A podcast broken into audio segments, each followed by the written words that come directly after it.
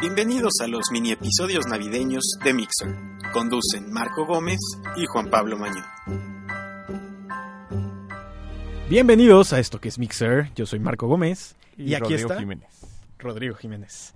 Los dos economistas y, pues, señor productor, si me pone mi ID de Econobits porque vamos a hablar de economía. Y aunque no serán bits, pero pues es economía. Ya verán, es un tema interesante. Econovits, hablando de economía y tecnología.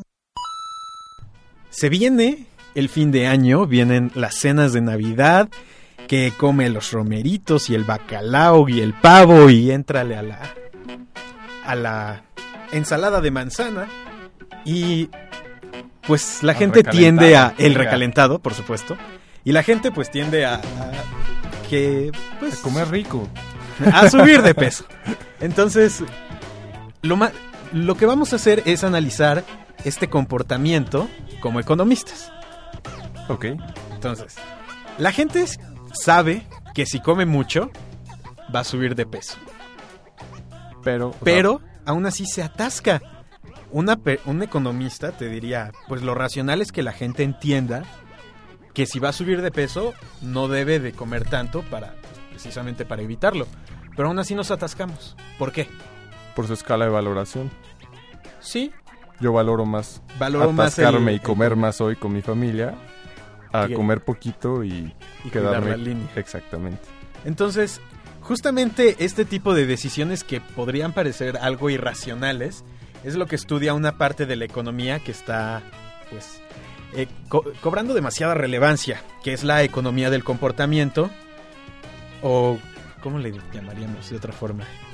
Pues no sé, es que su término en inglés, que en la economía eso de las traducciones. Sí, en, inglés difícil. es Behavioral Economics, que creo que lo describe mucho mejor.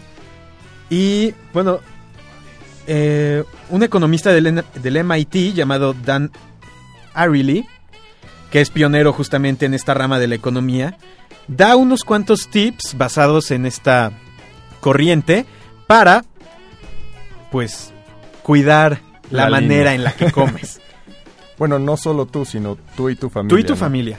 El chiste es no decirles no comas, vas a engordar. Pero aprovecharte de, De tu situación de local. de tu situación, sí, de tu De situación de local, para, Exactamente. para jugar a tu favor. Entonces, y lo decimos no para que, como dato cultural, sino para que lo apliquen en las próximas cenas. Porque además en México se acostumbra demasiado a que la cena con los amigos de aquí, los amigos del trabajo y luego viene la fuerte en Navidad.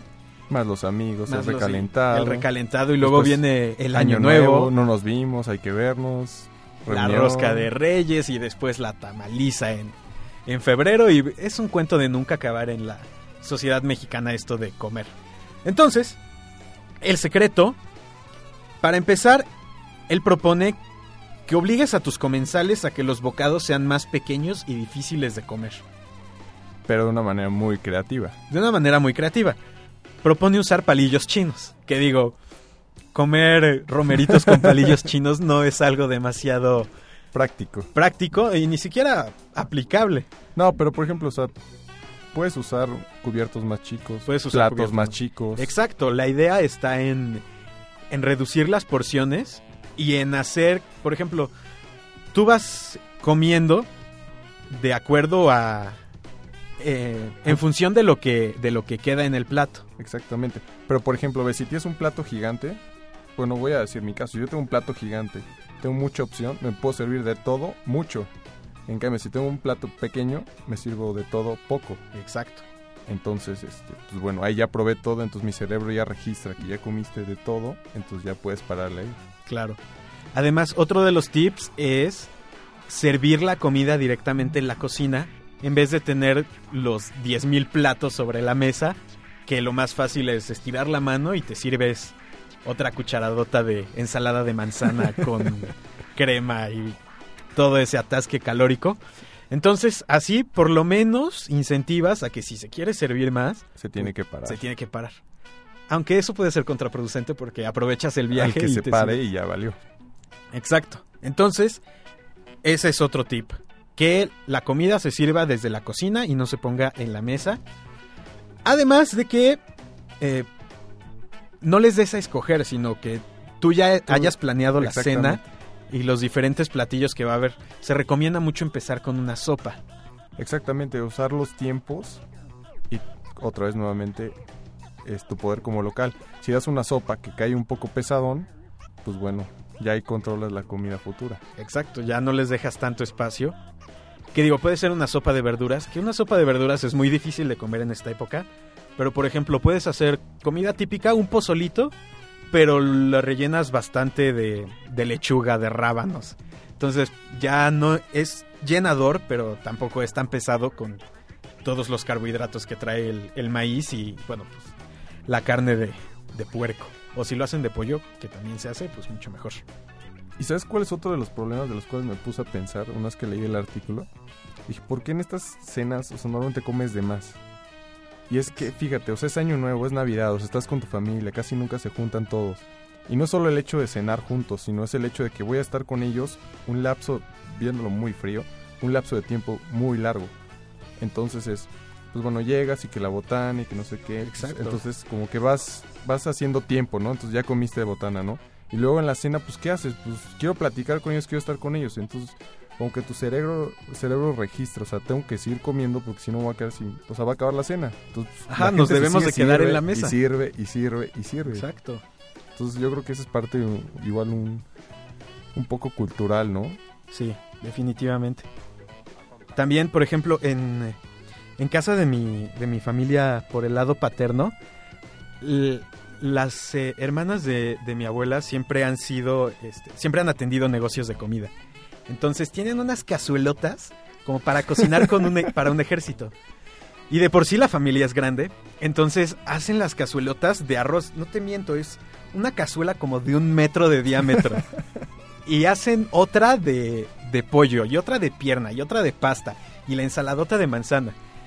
Entonces, otro de los tips es limita los platillos. O sea, no hagas una taquiza donde puedas hacerte tacos de 13 cosas diferentes, sino haz, haz sustanciosa la comida, pero no sé, pocos platillos. Porque además te cansas de, de De estar comiendo lo mismo. Exactamente, racionalmente, si tú ya sabes que va a existir el recalentado como por mes y medio más de toda la cantidad que cocinaron, pues racionalmente deberías decir, bueno, puedo comer en Navidad pavo, después el día siguiente los romeritos, después puedo comer arroz y pues, irlo como categorizando día con día, ¿no? Sí. Así es. ¿Qué más nos platica este artículo? Ah, es muy importante que no compres la comida ya hecha. Porque no sabes qué tan bien hecha está. Lo mejor es que compres tú todos los ingredientes y lo vayas haciendo. Porque además es divertido cocinar en estas fechas. ¿O no? ¿No? ¿Nadie? Sí, sí. Mira, la verdad yo no soy cocinero, pero también es muy tradicional que cada quien, pues si en la familia cocinan, cada quien en Navidad hace su platillo más rico, ¿no? Sí, eso es muy cierto. Por ejemplo, yo me encargo de los postres. Ahí está. ¿Y cuántos haces? Depende de qué tipo de postres. si es un pastel, pues sí, lo haces grande. Pero, por ejemplo, si ya... Este, este año quiero hacer unos pais de manzana. Está muy padre la receta.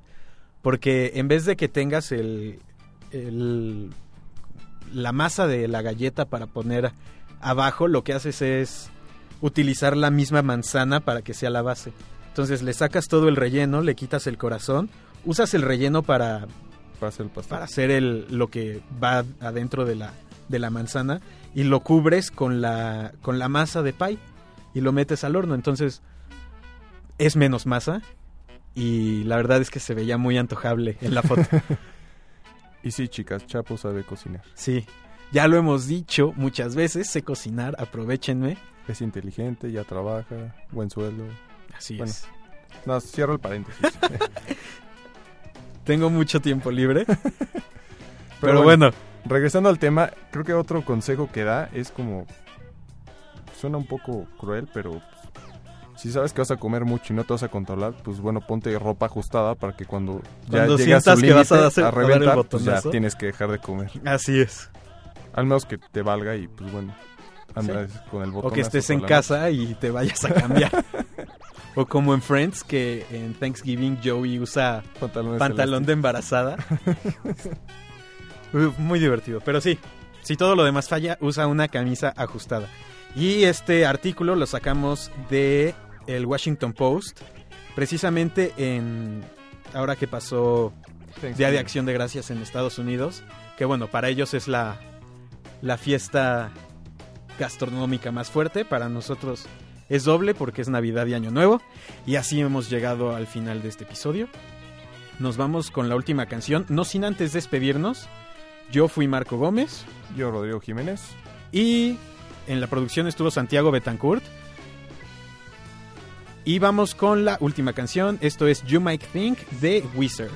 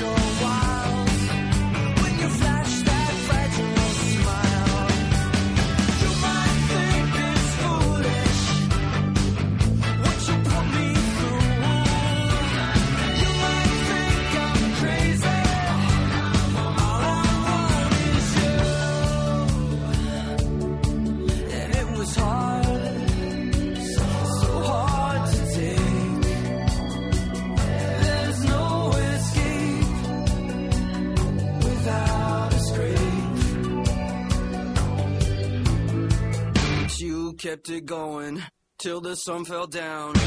You kept it going.